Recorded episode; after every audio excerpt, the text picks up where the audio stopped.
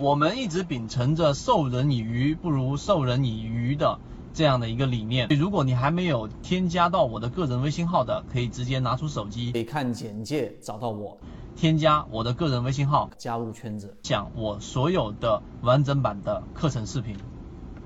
就是在交易过程当中，我们简单和复杂的一个关系。这是一个非常实用的一个话题，大家听到最后，慢慢你会发现自己其实在很多交易的方向上是有很大的欠缺的。我们先说简单跟复杂这个问题。我们进入到这一个市场进行交易，一定要明确我们最终的目的是什么。这个很简单，所有人都知道，我进市场是为了获利，是为了赚钱，这个道理很简单。但是怎么样去获利呢？是不是你要比百分之八十甚至百分之九十以上的交易者具有更大的一个优势，你才有可能获利？这是第一个前提条件。那怎么样去具备这样的一个优势呢？那说的更简单一点，那就是我们说在低位的低吸，然后进行高抛，对吧？这个道理非常简单。但是光是在这一个问题上，在这一个点上，很多人就犯错了。第一，就很多人去做追涨。对吧？你在追涨和追强的过程当中，实际上你想一想，在成本这个角度上，你本身就已经是劣于大部分的这种交易者了。因为大家都追涨的情况之下，你实际上在成本上就不具备有优势，于是你的竞争力就得放在卖点上。那在我们的交易过程当中，大家都知道卖点极其难把握，所以只要卖点稍微有疏忽，这种情况之下，你就基本上是没有办法获利了。这是一个非常简单的一个逻辑链条，这是一个进入到股票市场里面去进行交易一个最基础要明白的道理。但很多人明白道理。但在自己交易模型上就出了问题，这是第一个我们讲的话题。所以你应该让你的成本在一个更加具备有竞争优势的位置上。当然，待会我们会告诉给大家怎么样去在这个地方上去掌握优势啊。如果只讲到这里面就没有任何的意义，这是第一点。其实大家慢慢会发现，每个人啊，很多时候是屁股决定脑袋，他所处的位置要求给他他说话的方式，他传递的内容以及他所撰写的研究报告，实际上是越复杂越好，越复杂这一个让别人越觉得高深莫测。但我们圈子呢，实际上一直在讲的是实战，那这就是两种不同的方向。所以到底复杂复杂更加的这一种重要，还是我们说的简单更加重要？大家想一想，肯定是实战。没有具备有实战经验的人，他们更多会在理论上、在名词的定义上去斟酌，而实际上实战它的交易模型，我们要求的是：第一，它一定是要更加的完整，从选股到我们的交易；那第二，它一定是要足够的简单。真正的这一种实战技巧，它不需要那么华丽。好，这是我们第二个讲的。好，回到刚才我们说的第一个话题，怎么样在成本上具备有更大的优势？这个第三个话题就涉及到我们交易模式的一个设计了。你想一想。怎么样让你的成本具备有更加强，叫做冗余啊，冗余。我们中国传统里面说年年有余，那就一定要有一些富余。人为什么有两个肾，有两个肺，神经系统等等？我们的处理啊，实际上是留有很多富余的东西的。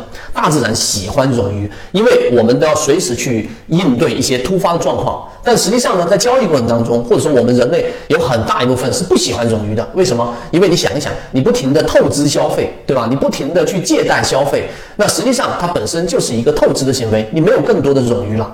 那这两种不同的情况所带来的这一种对于突发性突发性事件的这一种应对，结果是完全不一样的。大家想都知道了。所以你明白这个道理之后，我们要把成本降低，实际上呢就要有模型的设计。我们举个例子，现在我们所掌握到的，或者说我们所能交付给大家的最具有实战意义的，第一，从价值的角度啊，如果你是一个价值交易者，你是一个价值的分析者，那你是不是要了解这个标的它到底在所有的这种买方机构的眼中，它是不是具有成长性？是不是具有价值性？这是第一。第二，就这个标的，它本身在这个行业当中，它到底有没有话语权？也就它是不是有这个定价权？第三个，就这个标的，它好有定价权，它在这个行业当中是一个我们说举足轻重的一个地位。那么这样的标的是不是被低估的？是不是已经由于行情的调整，它跌到了一个非理性的区域？如果是，那么好，在价值层面上，它你在这个地方上去做一个介入，去做一个底仓，实际上在成本上你就具有我们说的竞争优势了。因为大部分的散户都会等等什么呢？等所谓的指标走好，等所谓的趋势形成。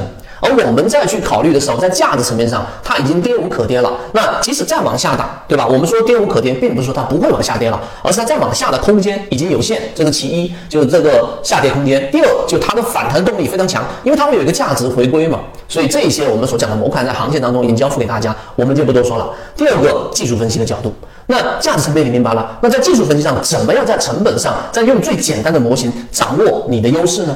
啊，至少要超越百分之八十的散户交易者嘛。那这个时候，我们提出了一个非常重要的一个在很多游资里面非常经常用到的一种低息的交易模型，那就是我们说的超跌。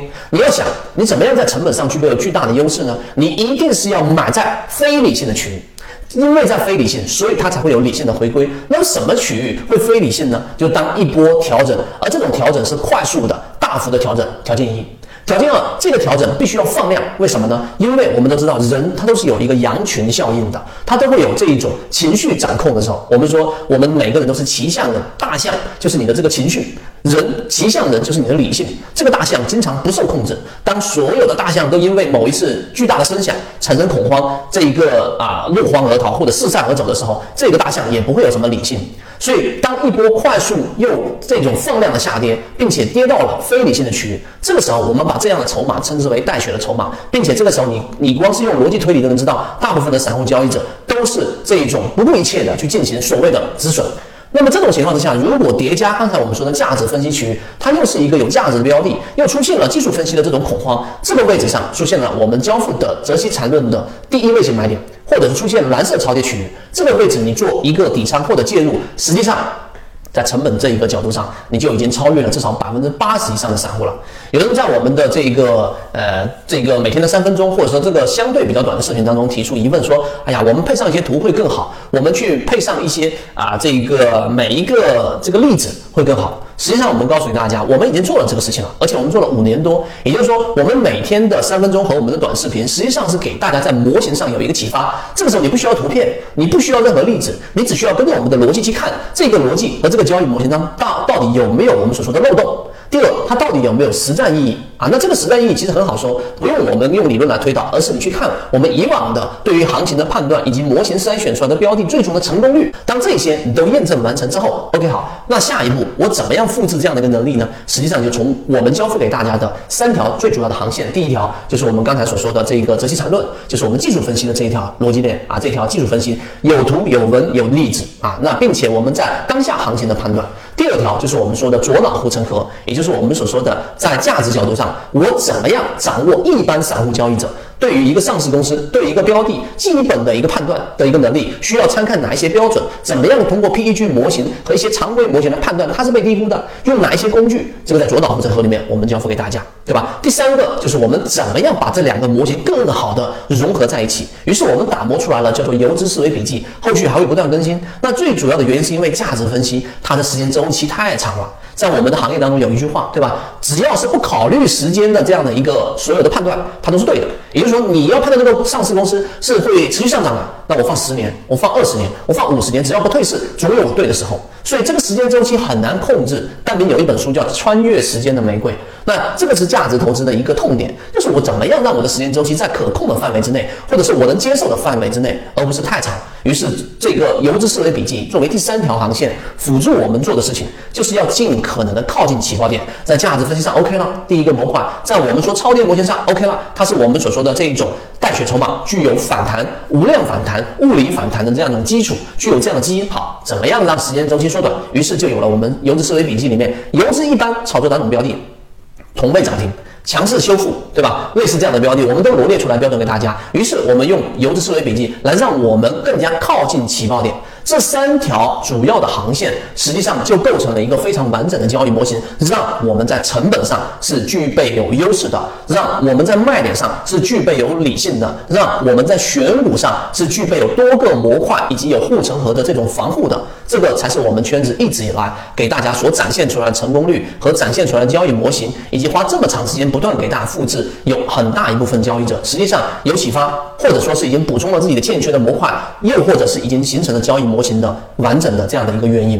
所以今天我们花一个时间给大家去讲了这一个到底什么是实战，到底什么是理论，什么是简单，什么是复杂，我们怎么样在其中做好取舍？我们既就要具备有这种理性，我们同时也要怎么样去利用好。大部分交易者的感性冲动的这种错误交易，然后我们要从中去进行一种可控的时间范围内的套利，这个就是我们交付给大家的交易模型。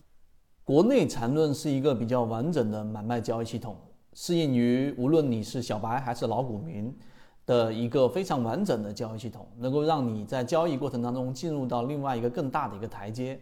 获取完整版缠论专栏航线，可以私聊留言获取通道。